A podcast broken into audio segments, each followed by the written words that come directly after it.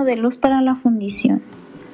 Los modelos son herramientas principales de las que se valen los fundidores para hacer piezas coladas. Pueden definirse un modelo como una réplica de la pieza que se desea obtener. Tipos de modelos.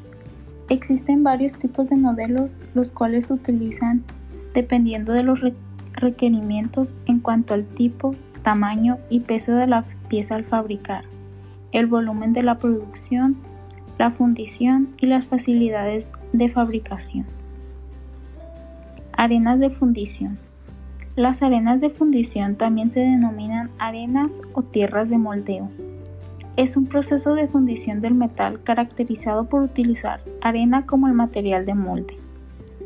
Es una de las técnicas más prolíficas desde la antigüedad, debido a la abundancia de los materiales que se utilizan, arena y arcilla.